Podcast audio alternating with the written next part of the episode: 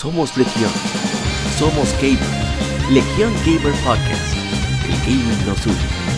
Un podcast diferente para gamers únicos. Noticias interesantes. Historia del gaming y mucho más para mantenerte al tanto del actual como del pasado. Porque todos jugamos. El gaming nos une.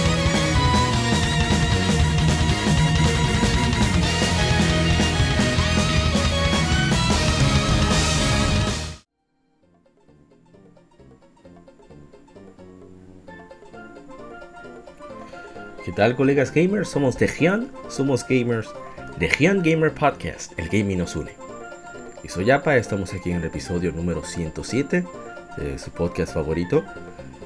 Y bueno, en esta semana tenemos varias informaciones, muchas relacionadas con Falcon, debido a que ya fue su cuadragésimo aniversario, para lo cual estaremos preparando un podcast especial para conmemorar ese ese gaming site Game Merides tan importante para nosotros. Como sabes, somos, ustedes saben, somos el podcast no oficial de Falcon, prácticamente.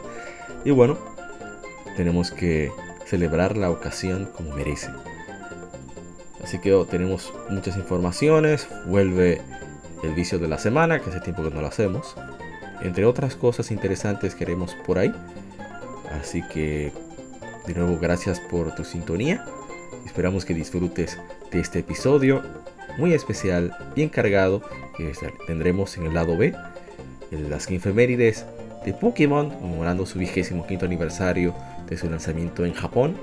Y tenemos invitados muy especiales al respecto, así que no se lo pierdan. Así que vamos ahora al vicio de la semana. Vicio semanal comentamos los títulos y demos que jugamos recientemente.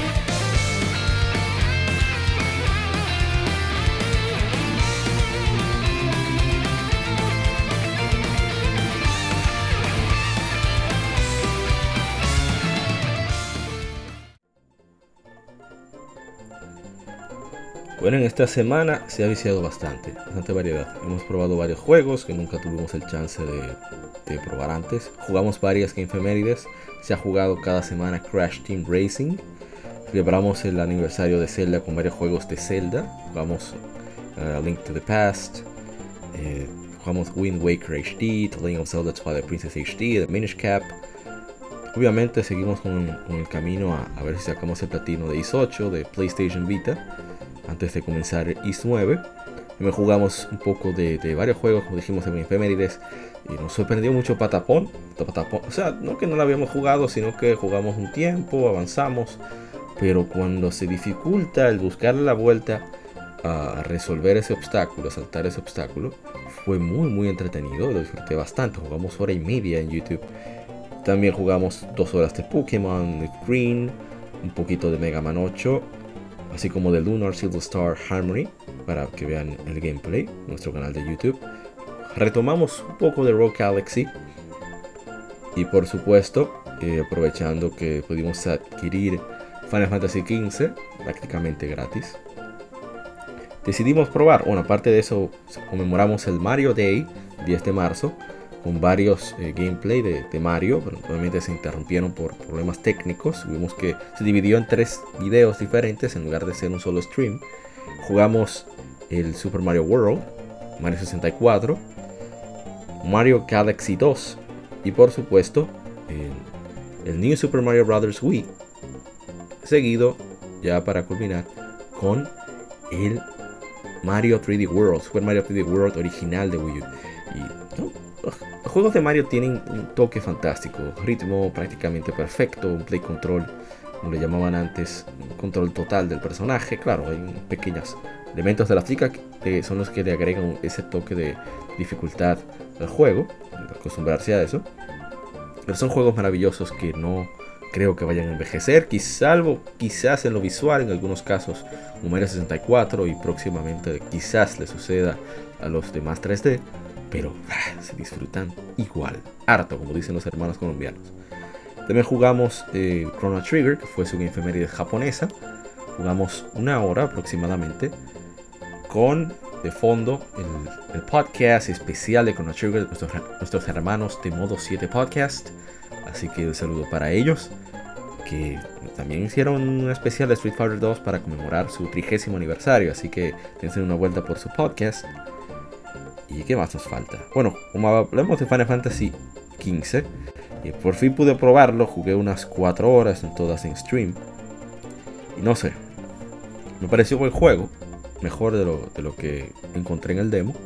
Pero hay ciertos aspectos que me recuerdan un poco a The Division. The Division está lleno de muchos elementos visuales que no son interactivos, que son simplemente adorno. Por ejemplo, hay ciertas ciudades que están llenas de, llenas de NPC, bueno, ciertos puntos llenos de NPC, personajes no jugables, que no ejercen ninguna función.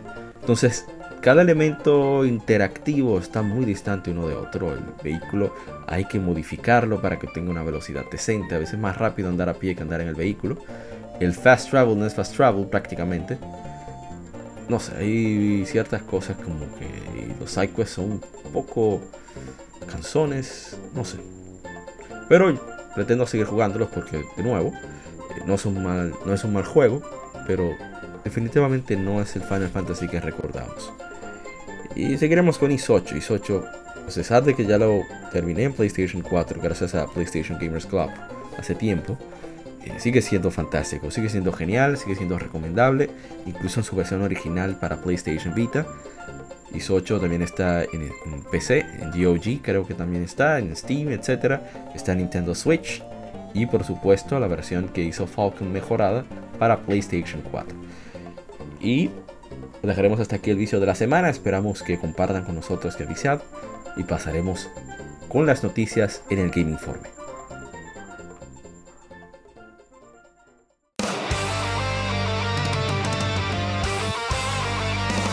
Para revivir los grandes momentos y títulos del videojuego clásico, no dejes de escuchar cada mes Modo 7 Podcast.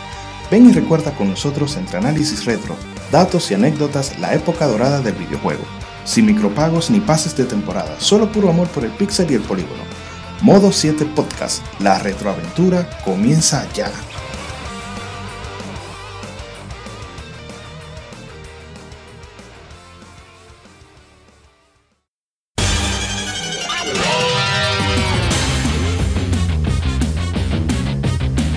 Puedes escuchar Legion Gamer Podcast en iBooks, Spotify, Tuning, iTunes, Google Podcast y demás plataformas de podcast de su preferencia, buscando Legion Gamer Podcast.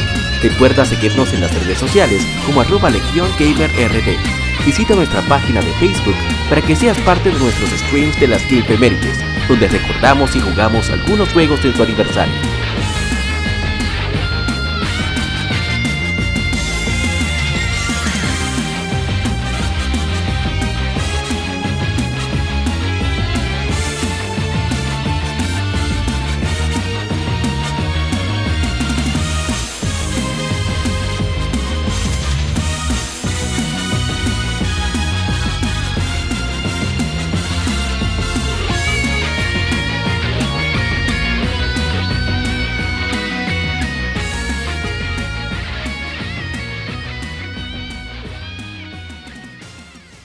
Game Informe. Las noticias de la semana debatidas y comentadas.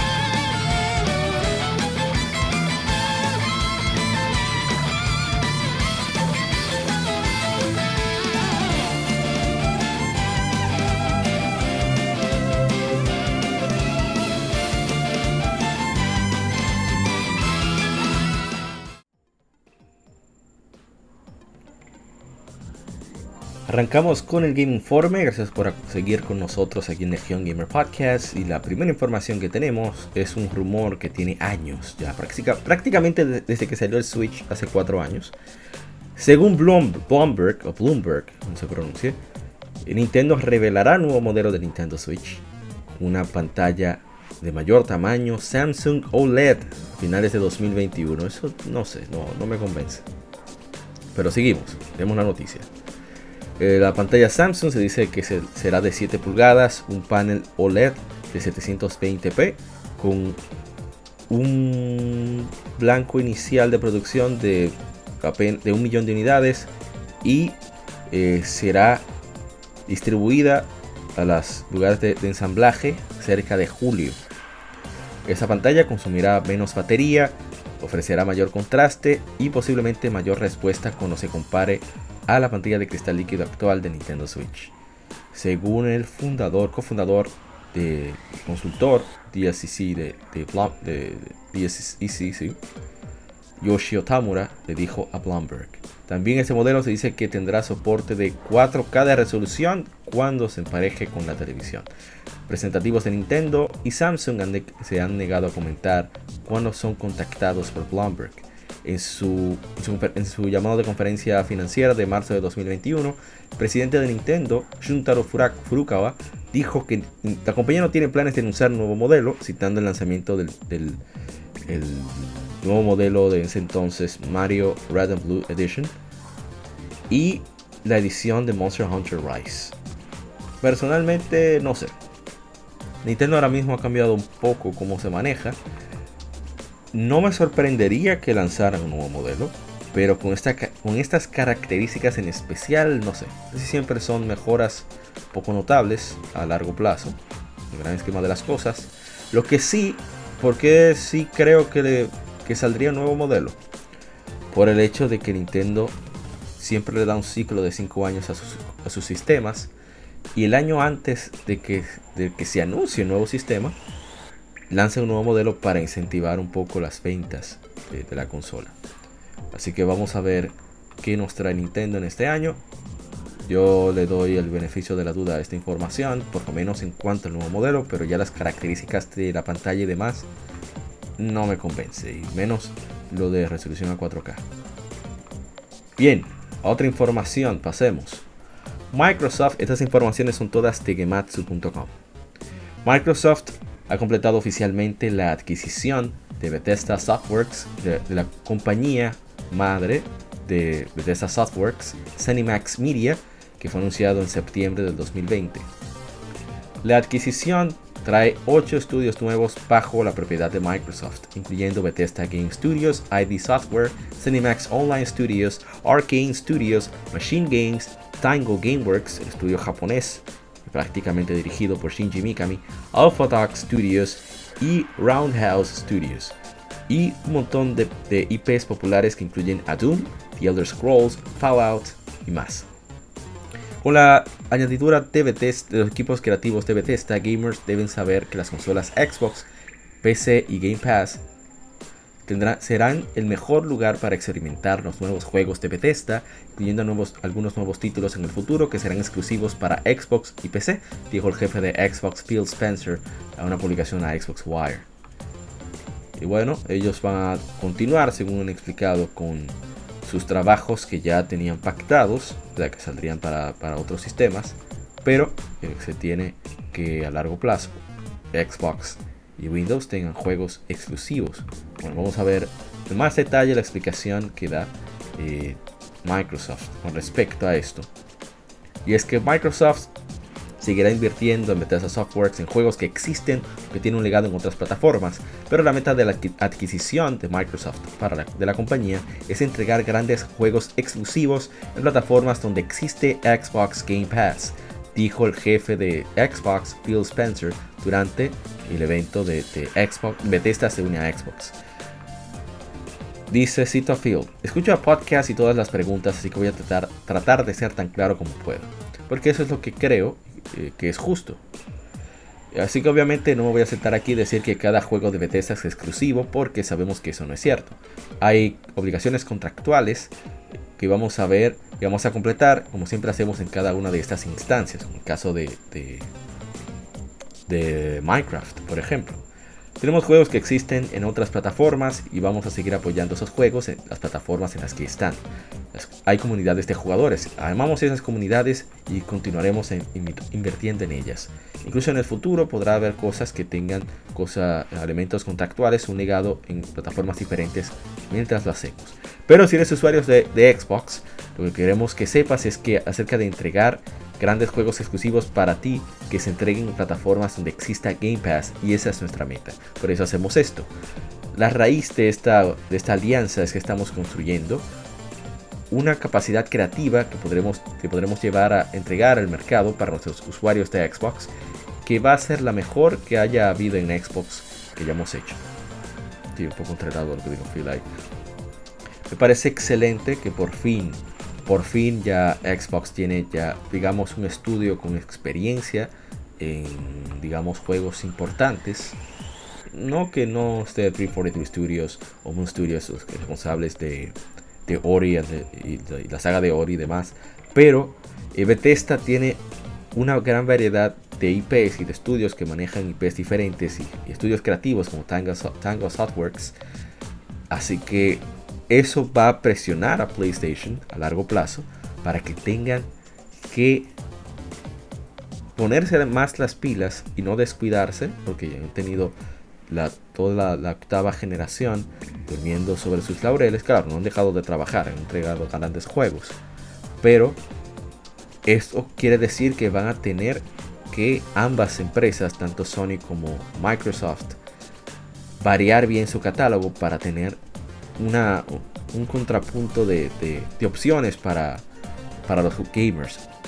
Porque si Bethesda lanza un Elder Scrolls exclusivo para Xbox, Sony tiene que preparar quizá no un RPG occidental, pero algo que llame más o menos, quizás no al mismo nivel, pero que llame la atención de los jugadores de ese tipo de juegos, o por lo menos que sea igualmente importante, o que sea original, no, sabemos, hay mucho talento eh, todavía en Asobi Studios, Sony tiene una, gran variedad de estudios. Va, a ser muy interesante lo que vaya a suceder de aquí en adelante con esta adquisición de, de Zenimax por parte de Microsoft. Siguiendo en, otro, otra información, la editora Dotemu y el desarrollador Tribute Games han anunciado un beat'em up 2D en pixel art, en arte de píxeles, de píxeles, Teenage Mutant Ninja Turtles Shredder's Revenge, la venganza de Destructor para consolas y PC, es decir, Steam. No han anunciado consolas específicas o fecha, pero el juego se ve bastante bien. Eh, Dotemu, que son parte de los responsables de Streets of Rage 4, también por Miss Origin y demás, van a tener combos, las tortugas, un montón de enemigos, etcétera, etcétera. Eh, parece que puede irse con, se jugará de hasta 4 eh, gamers simultáneos eh, a ver qué más. Estoy buscando si hay algo particular. Eh, hacer un diseño de juego que lleve a los 80. Gráficos eh, pixel art. Gameplay vieja escuela mejorado con mecánicas super frescas. Cuatro jugadores simultáneos. habrá diversidad de gameplay con vehículos y las tortugas también que tendrán movimientos únicos. Una un modo de historia radicalmente nuevo. Y mucho más. El juego se ve bastante bien, debo decir. Voy a subir el volumen a esto para que escuchen. Muy bien están los gráficos. Me gusta bastante lo que han hecho. Con,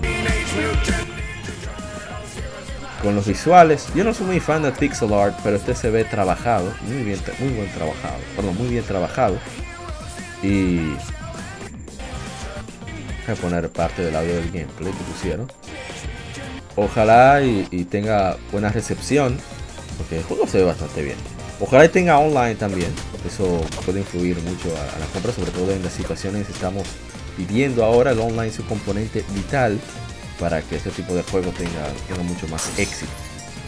Así que bueno, excelente por Dotemu, excelente por Nickelodeon y Trivia Games que lancen este juego. Esperamos a la fecha. Pasando a otra noticia, la distribución total de, y ventas digitales para 13 Sentinels Aegis Rim ha pasado los 400.000 unidades, las 400.000 unidades en todo el mundo hasta el 12 de marzo, anunció la editora Atlus, desarrollador Vanillaware. 13 Sentinels Aegis Rim se lanzó para PlayStation 4 en noviembre del 2019 en Japón y en septiembre del 2020 en todo el mundo. El juego eh, fue anunciado como un título de selección de jurado en la división de entretenimiento de Japón eh, del Japan Media Arts Festival. El juego que es basado en estrategia unos visuales extraordinarios, por lo menos en la parte de exploración e historia.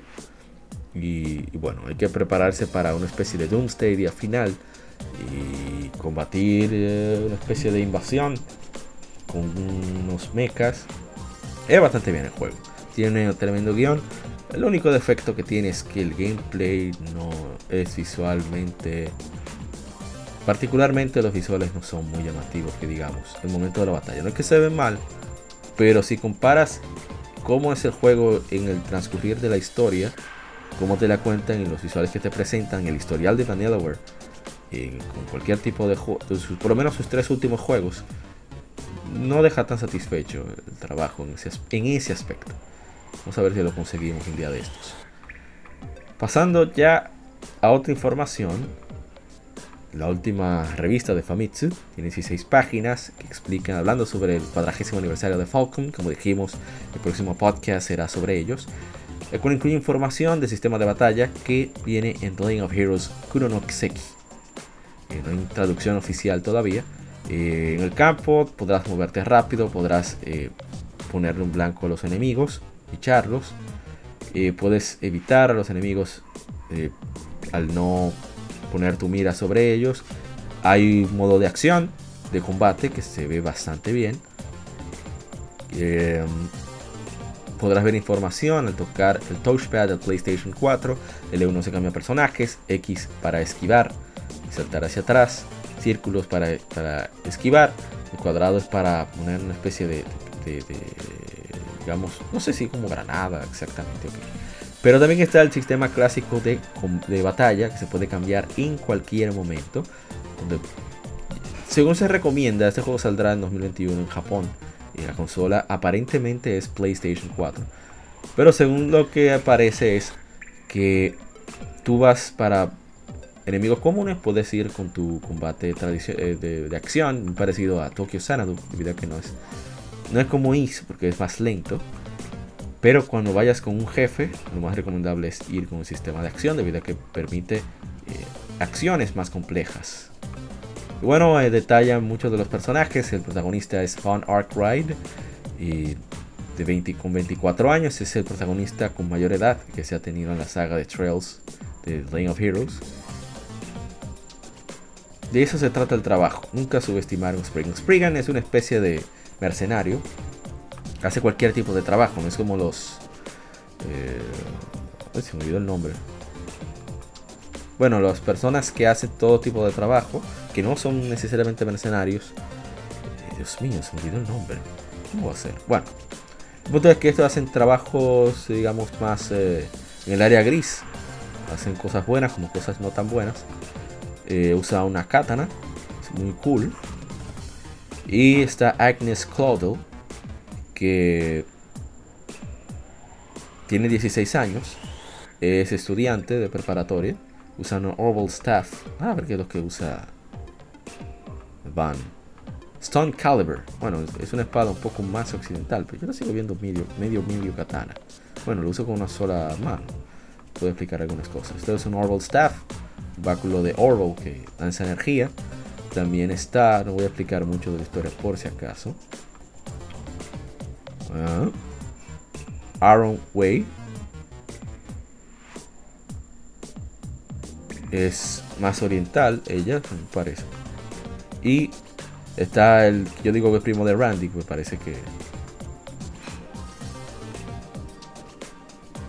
A ver, a ver, a ver. Parece que es una especie de, de bandolero. Por ahí haciendo desgracias. Hay más personajes que no han revelado. Hablan de la capital, de la capital de Edith. La República de Calvert, que es la primera vez que, se va a basar ahí. O de Trails.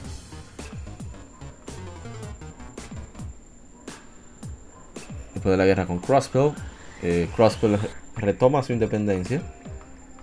Y bueno, Calvert ya no tiene ningún tipo de de, este, impuestos a Crossbell, lo cual hace que haya muchísimos problemas eh, ahí en, en la capital de Calvert.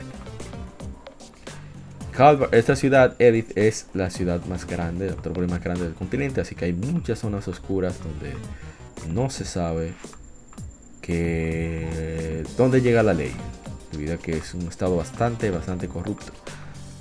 Bueno, hay un video de gameplay que circula por ahí y se ve bastante bien.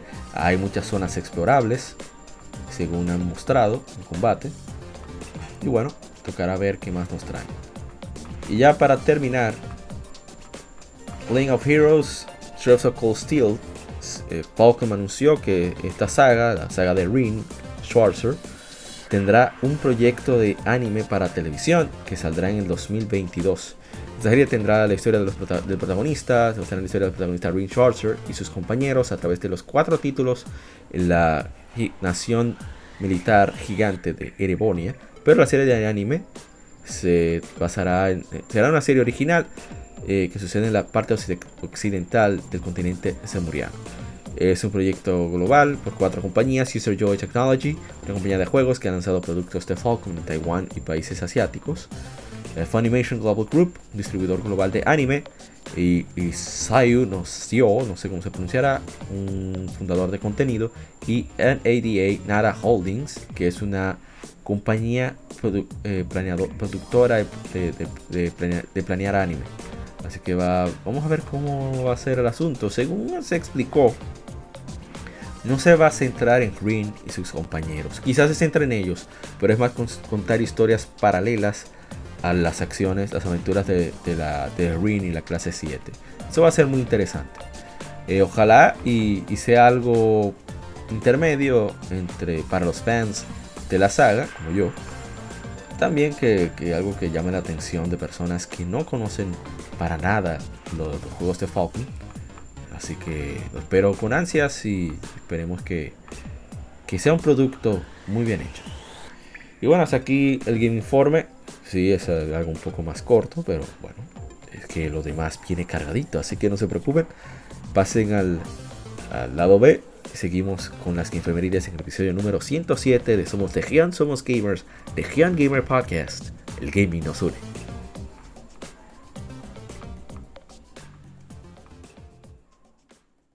Acabas de escuchar el lado A. Continúa este episodio en el lado B